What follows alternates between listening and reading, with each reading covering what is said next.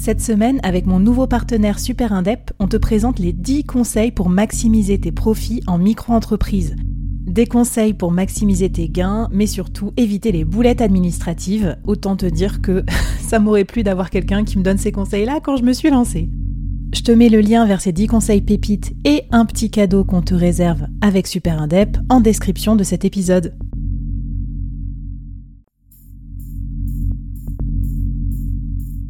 Quoi ressemblerait ton business si tu pouvais être épaulé par les meilleurs experts? Avoir un board de rêve disponible 24 heures sur 24 pour t'aider, répondre à tes questions?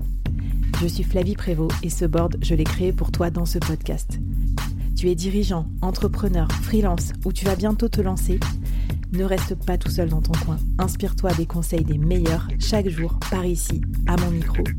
Et si tu l'oses, on te mettra au défi parce que nous, ce qu'on aime bien, c'est te faire progresser vite et bien.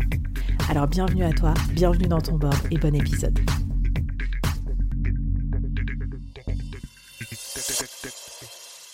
C'est bien, vous restez avec nous alors que le sujet est quand même aride quand on n'est euh, pas forcément un spécialiste de l'administratif, mais c'est pour votre bien parce qu'une fois que vous connaîtrez ces conseils, ça se passera mieux pour vous, vous risquerez moins de choses dans votre business et surtout vous pourrez vous consacrer à votre business pleinement.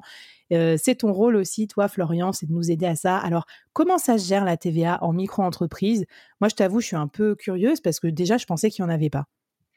Eh bien, il n'y en a pas jusqu'à un certain montant.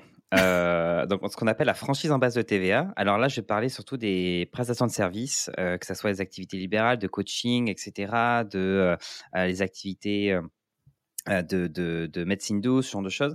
Il y a un seuil, ce qu'on appelle un seuil de franchise et un seuil de tolérance. Alors, je vais parler du seuil de tolérance qui est de 36 500.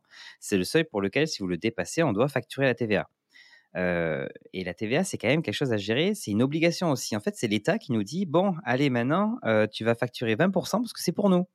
Donc la mmh TVA, elle n'est pas pour nous en tant que micro-entrepreneurs, c'est l'État qui nous emploie, entre guillemets, pour collecter 20% auprès de nos clients.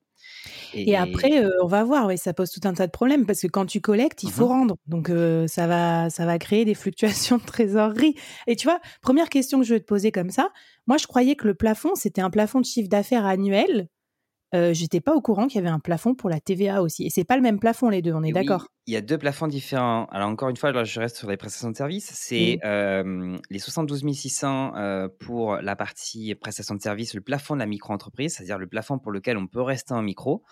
Et ce plafond, on peut le dépasser une année sur deux.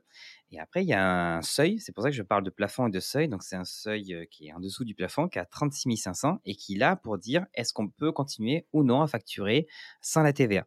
Donc, ce sont deux choses différentes. Il y en a un pour rester en micro et l'autre pour se dire euh, est-ce qu'on facture ou non la TVA. Donc, quand, dès qu'on passe à la TVA, on peut rester en micro-entreprise. La TVA, elle, peut se gérer en micro-entreprise. Et exactement comme une société. Donc, on, la, on, la, collecte pour le, client, donc on va les facturer. Mais derrière, on peut la récupérer. Et ça, les gens ne se rendent pas compte en disant, mais ouais, c'est 20% en plus. Ouais, mais derrière, vous allez pouvoir récupérer la TVA sur tous vos frais, tous vos, vos produits, etc. Alors comment on fait? Parce que je pensais qu'en micro, tu pouvais pas défalquer tes frais de fonctionnement justement. Alors c'est pas, c'est ça le truc, c'est que c'est pas euh, du défalquage de frais, c'est juste la, récupération de la TVA. C'est pas comme les euh, les sociétés ou entreprises où on se dit, ben tiens, on a un, on a un résultat, on a un bénéfice, on prend notre chiffre d'affaires, on enlève nos charges, etc. et tout, nos frais. Là c'est pas la même chose. Là c'est juste dire, ben tiens euh, aujourd'hui, moi, je facturais 100 euros de l'heure. Euh, demain, je dois facturer 120 euros de l'heure, avec les 20, 20, euros de TVA en plus. Mais euh, donc, du coup, donner 20 euros à l'État. Mais derrière, imaginons que j'ai acheté un téléphone, que j'ai j'ai été formé, j'ai fait, je sais pas, d'utiliser des logiciels en ligne qui ont la TVA. Et eh bien, je vais pouvoir récupérer la TVA. Récupérer la TVA, c'est quoi? C'est dire à l'État, OK, je vous dois 20 euros, mais derrière, j'ai eu, je sais pas moi, 30 euros de TVA sur que j'ai acheté entre guillemets, c'est-à-dire sur mes sur mes outils, sur mes logiciels. Et donc du coup, comment ça se passe? On remplit un formulaire en ligne et l'État dit, OK, euh, la TVA que vous nous devez, c'est 20 euros. La TVA qu'on vous doit, c'est 30 euros. Et donc, du coup, au total, on vous doit que euh, 10 euros. Donc là, on a un crédit de TVA. Donc, l'État nous donne, entre guillemets, de l'argent. Okay, now let me start to tell y'all all about taxes. How much do you pay? Well, that depends on your bracket. The fact is, it's something that affects all the masses. But I'll break it down into a classic. Eh ben, tu m'apprends quelque chose. C'est super quand même de, au bout de deux ans ou je sais pas quoi. Sachant que moi, j'ai eu une micro-entreprise pour commencer, quoi. Tu vois, la meuf qui, s'est ah lancée d'abord sans rien, sans rien comprendre. mais, mais après, comme tu l'as dit, comme je voulais m'associer, faire de la sous-traitance, je suis passée très vite à la SASU, moi pour moi, pour des, raisons d'association potentielles. Mmh Et du coup, qu'est-ce qu'on fait? Il faut qu'on ait un expert comptable ou on peut gérer ça tout seul? Alors, euh, je vais encore enlever une énorme charge euh, mentale pour les gens qui ont, une phobie sur la partie TVA. La TVA, c'est ultra simple à gérer. En fait, euh, ce qu'il faut connaître, c'est juste le, anticiper le dépassement. Mais une fois qu'on a la TVA, en fait, ça change pas notre façon de déclarer à l'URSSAF, ça change pas notre façon de déclarer aux impôts, à Pôle emploi, à la CAF, parce qu'on déclare toujours le chiffre d'affaires hors taxe.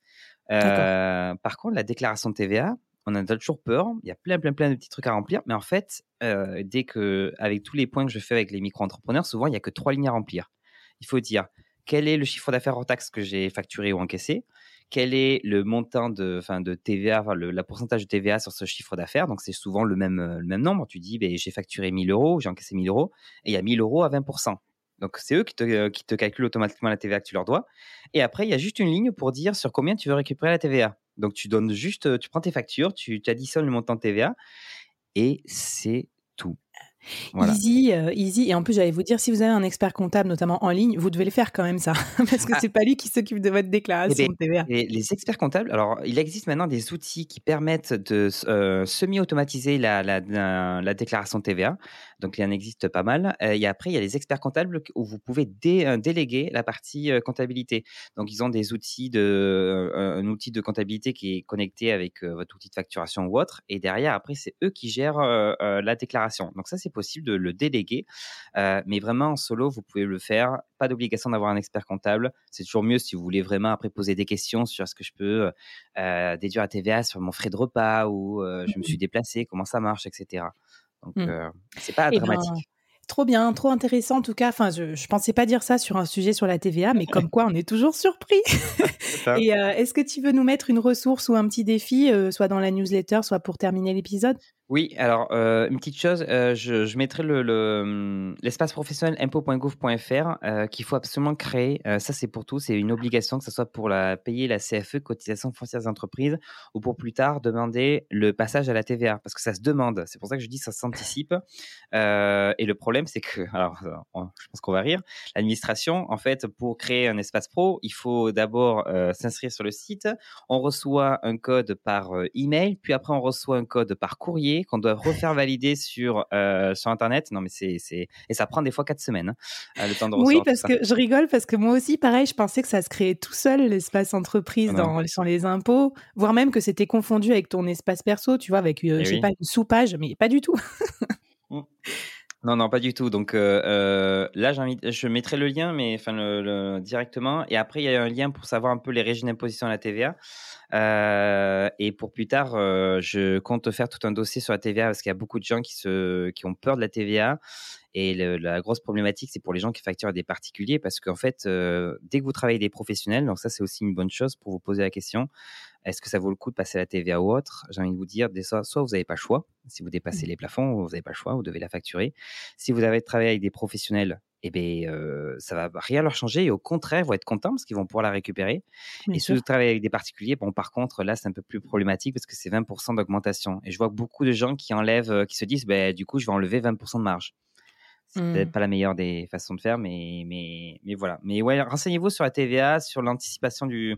et créez-vous un espace professionnel. Ça, c'est très important.